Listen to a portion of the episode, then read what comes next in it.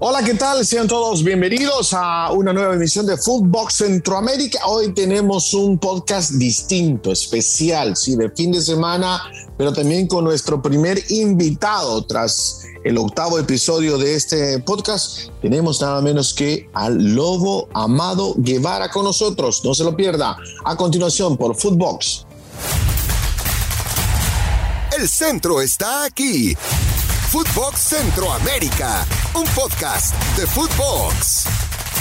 Hola, ¿qué tal? ¿Cómo les va? Sean todos bienvenidos a Footbox Centroamérica, el podcast donde hablamos los temas de las selecciones de Centroamérica, de las ligas de Centroamérica y obviamente tengo que estar acompañada como todos los lunes y todos los viernes de mi gran amiga, compañera, colega eh, Carmen Boquín, a quien le doy la bienvenida. Ya llegó el fin de semana finalmente, Carmen.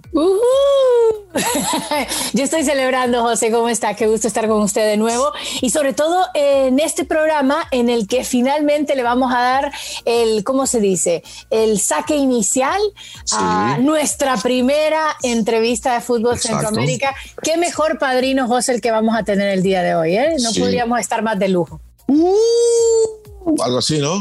Usted lo que quiso, eh, eso le iba a decir, usted lo que quiso hacer por, mire, creo que es más. Ah, bueno, así es, bien. Vos lo haces mejor que yo entonces. Tengo un hijo de dos años, últimamente hago todos los animales que se le puedan ocurrir. bueno, si quiere le damos ya inicio y le doy la más cordial bienvenida y sobre todo el agradecimiento por haber tomado esta invitación para estar con nosotros.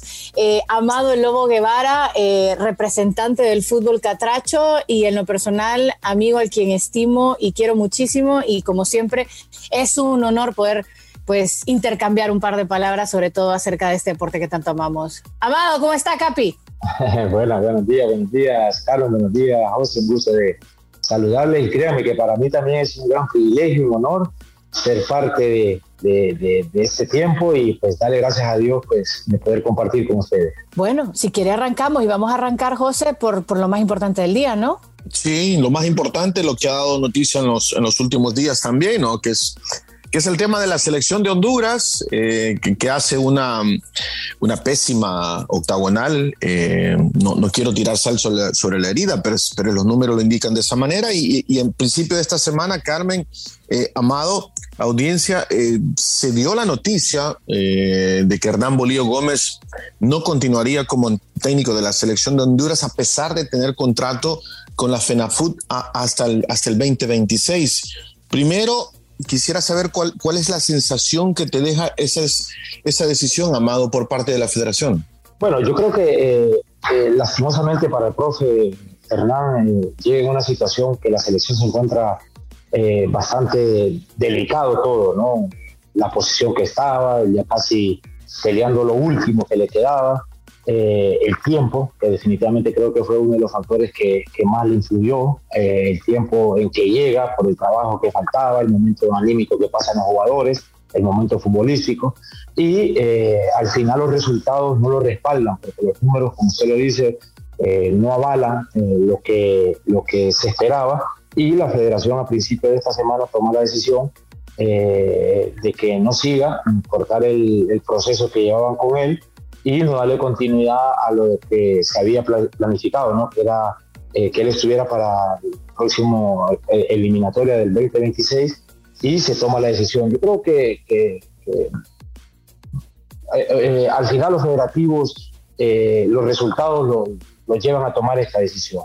no tienen paciencia, se vuelve a cortar un proceso y vamos a ver qué, qué tanto sigue pesando al fútbol hondureño, sobre todo a la selección, este tipo de decisiones que se están tomando actualmente. Amado, ahí lo dijiste, esa es la clave. ¿Qué tanto sigue pesando? Porque ya se pasó por un periodo largo sin un técnico, luego llegó Coito, ahora el bolillo, se vuelve a querer comenzar. Al final eh, da la sensación de que es tratar de tapar un poquito los hoyos que hay, pero no hay una planificación a largo plazo.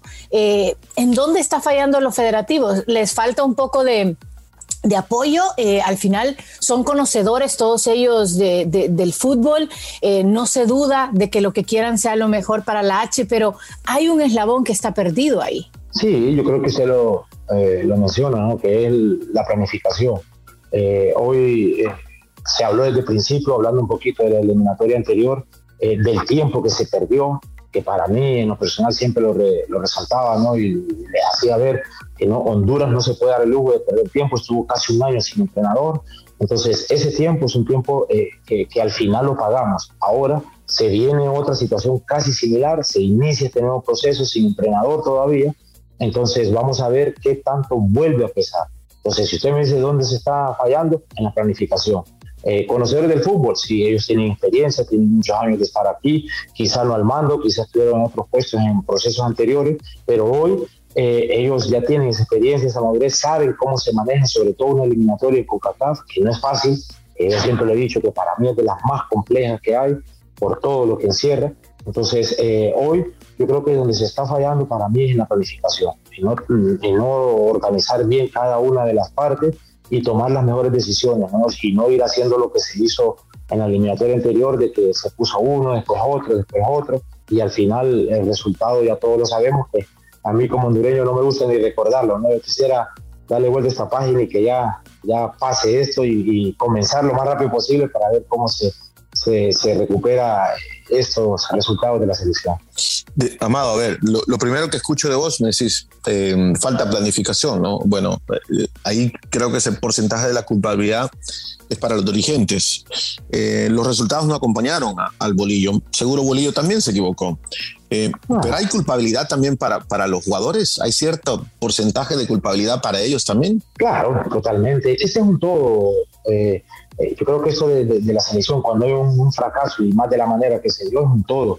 Y no solo los jugadores, también nuestra liga, ¿no? Porque tenemos que darnos cuenta que si tenemos una liga competitiva, si tenemos una liga donde los jugadores puedan eh, mantenerse en un por lo menos medio alto nivel, eh, la selección lo, va a recibir de buena manera.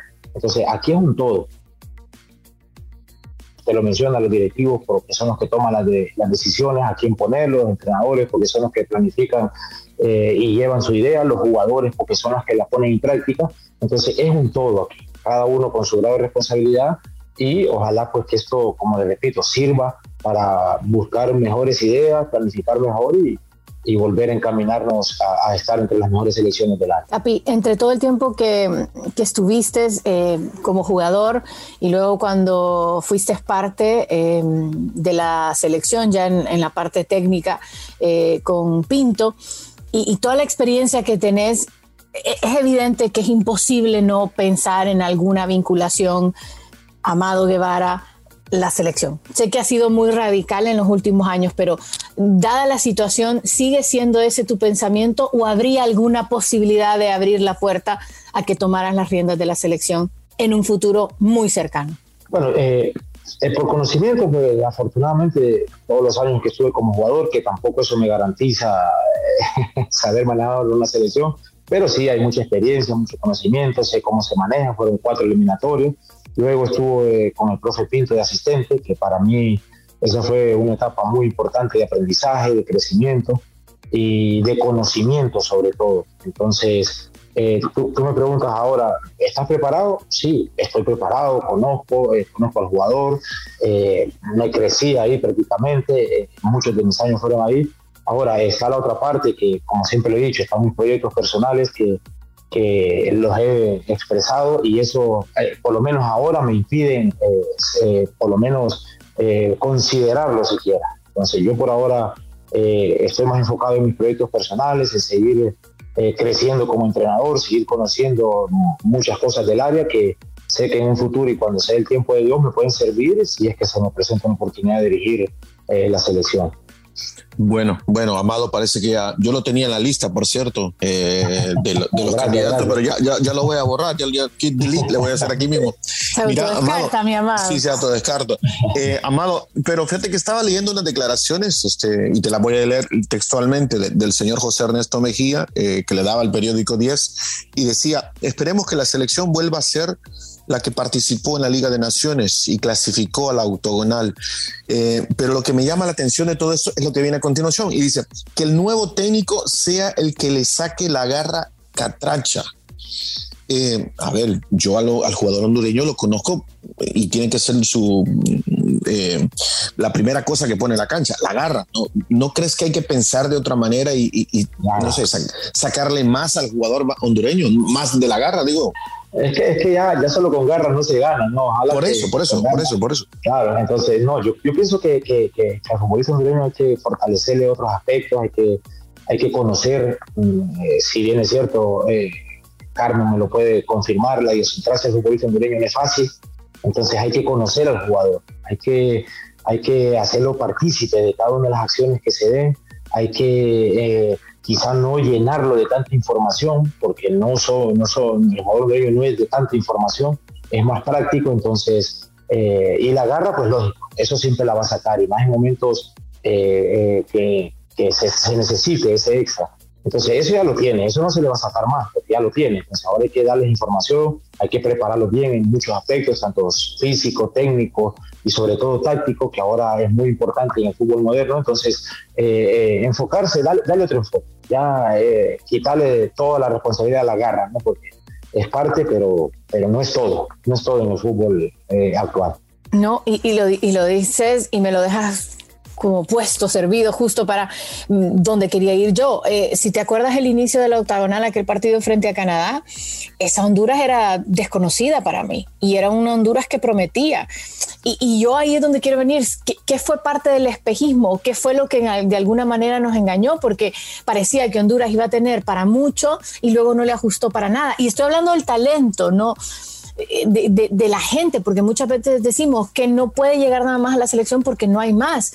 ¿Vos crees que sí hay más talento que de repente no están teniendo la participación que merecen o no han dado el nivel porque les falta un poco el proceso? Bueno, yo, yo eh, hace poco hacía un análisis, ¿no? A mí me gusta hacer números, hacer análisis de lo que pasó, y no solo de Honduras, sino que de todo el área, pues, porque es parte de, de mi trabajo con, con, la gente de CONCACAF. Pero específicamente eh, eh, hacía lo que, lo que tú mencionabas de, del inicio de la, de la octagonal, ese empate en Canadá que ilusionó mucho y ver cómo se inicia y cómo se termina, con un Canadá con 28 puntos y nosotros con 4. Entonces, eh, ¿dónde, ¿dónde, se pierde eh, todo eso? ¿Dónde se, se, corta todo ese, ese, ese hilo? Para mí, a, al profe a su cuerpo técnico, Fabián Coite, le, le falla su planificación. Eh, ellos planificaron hacer las rotaciones, dosificar algunos jugadores para partidos sí, partidos no y que al final esa dosificación, esa planificación le falla.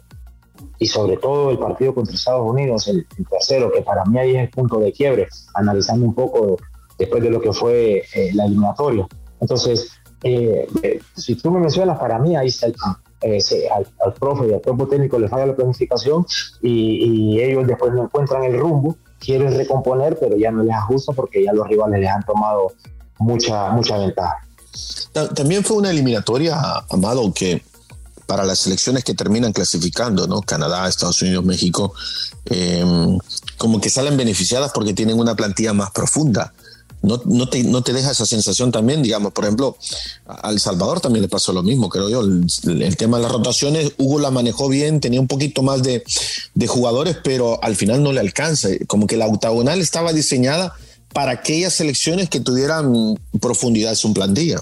Eh, yo creo que, que, que eso, eso, siempre se ha dado. ¿no? México sabemos el potencial que tiene, Estados Unidos eh, de igual manera, eh, Canadá con, con, todo y todo, pues eh, iba sabíamos que iba a ser un rival que iba a pelear. Quizá yo no esperé que iba a ser campeón de CONCACAF, pero que iba a pelear y quizás estaría en uno de esos cupos que al final logró.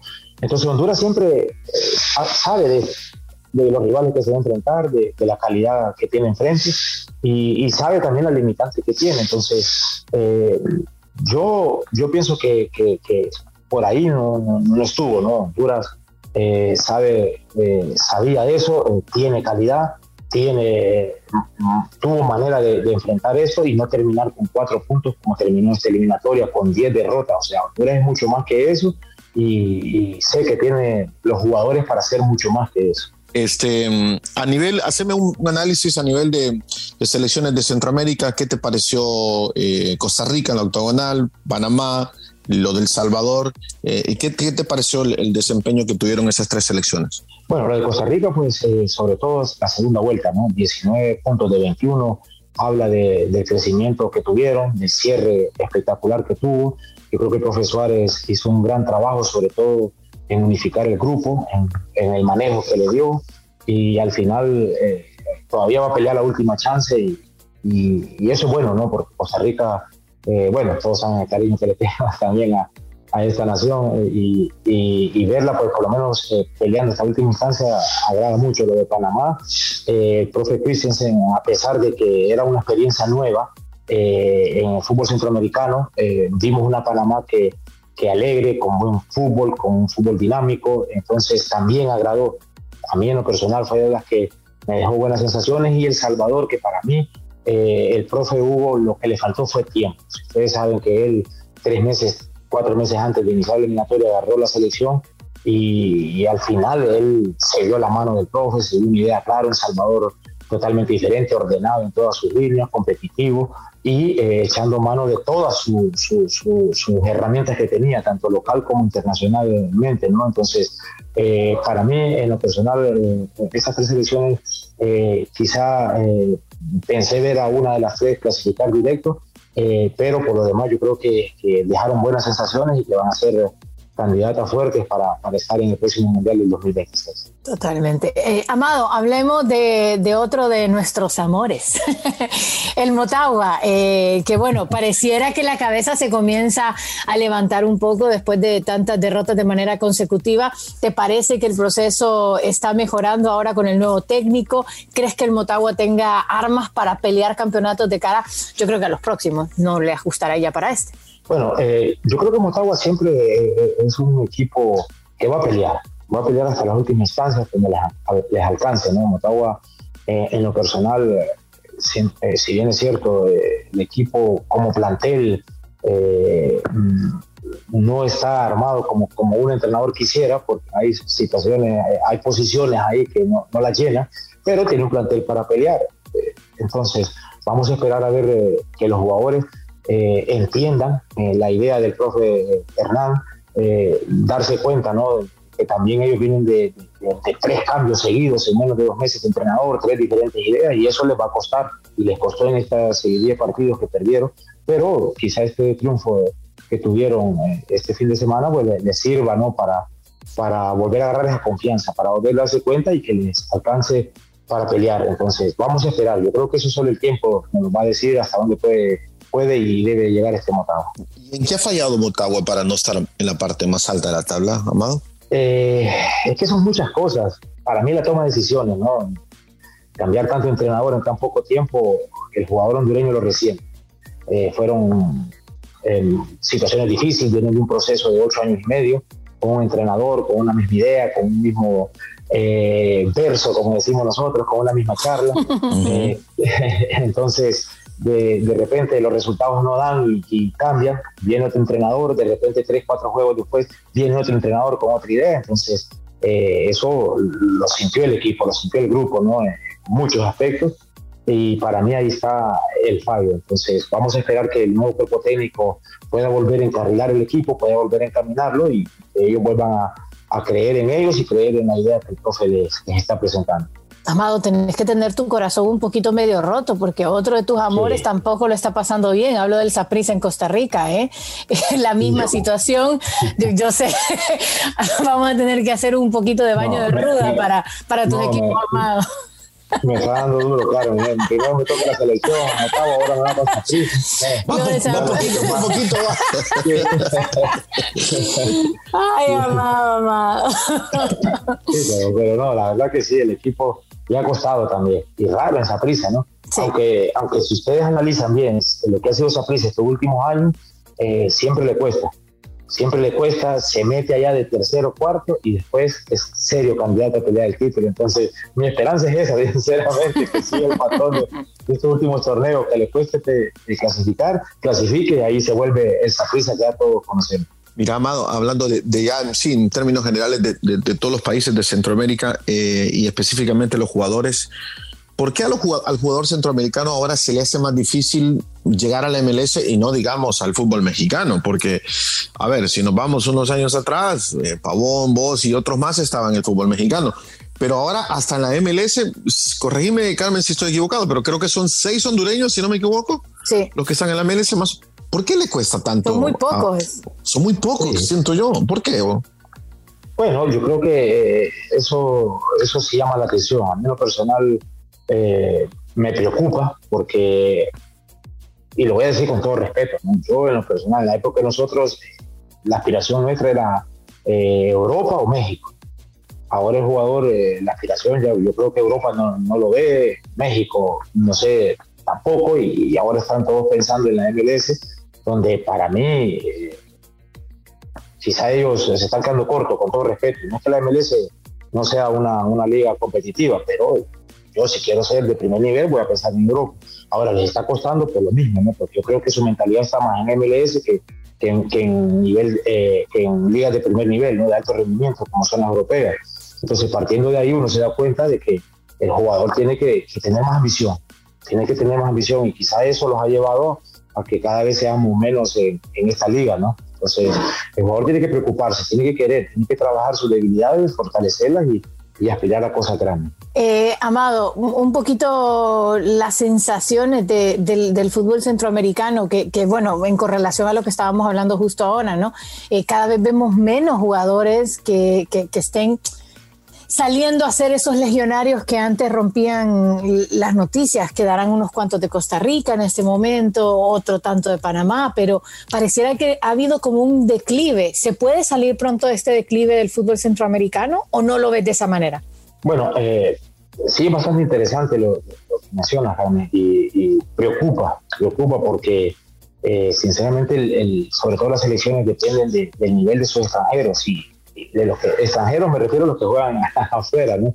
Eh, y si cada vez son menos, entonces las posibilidades va a ser también cada vez menos de poderles competir a selecciones como, como las series que hoy están clasificadas directamente, ¿no? Entonces, eh, preocupa, eh, sí, definitivamente que preocupa. Y hay trabajo, sí, hay mucho trabajo que hacer y sobre todo eh, desde el fútbol base, volverles a, a inculcar muchos conceptos que, se han dejado de trabajar y sobre todo lo mental, que para mí por ahí pasa mucho el, el, estancamiento que han tenido nuestras ligas y los jugadores, ¿no? mental, ya nos conformamos con, ir a, a participar, ya lo de competir, lo de ir a pelear títulos, eh, cada vez lo vemos más lejos, pero es porque no queremos, nos damos cuenta de que sí somos capaces, pues, de que sí nos podemos ganar y que sí nos podemos enfrentar a estos grandes Se acabó el tiempo, ¿eh? Colorín colorado. Amado, podríamos estar horas hablando con usted. Sí, sí, sí, sí, sí. Sí, está muy amena yo te quiero agradecer el tiempo también como Carmen. Eh, sos nuestro primer invitado en este podcast que recién comienza. Este es el octavo podcast que hacemos, ¿no, Carmen? ¿Algo así? Ocho Más o menos. Sí, este, te agradezco, Amado. Te deseo lo mejor. Eh, éxito en tus planes personales, profesionales. Si vas a la selección, bueno, ojalá, primero Dios, y todo te salga bien. Bueno, al contrario, muchas gracias a ustedes. Créanme que para mí también es un honor el poder compartir con ustedes y bueno, reiterarles que estamos a la orden y no, no que podemos servirles siempre. Y muchas gracias por los, por los deseos, por los deseos. Si se da, pues ahí vamos a estar, ahí vamos a estar y esperamos el apoyo de ustedes.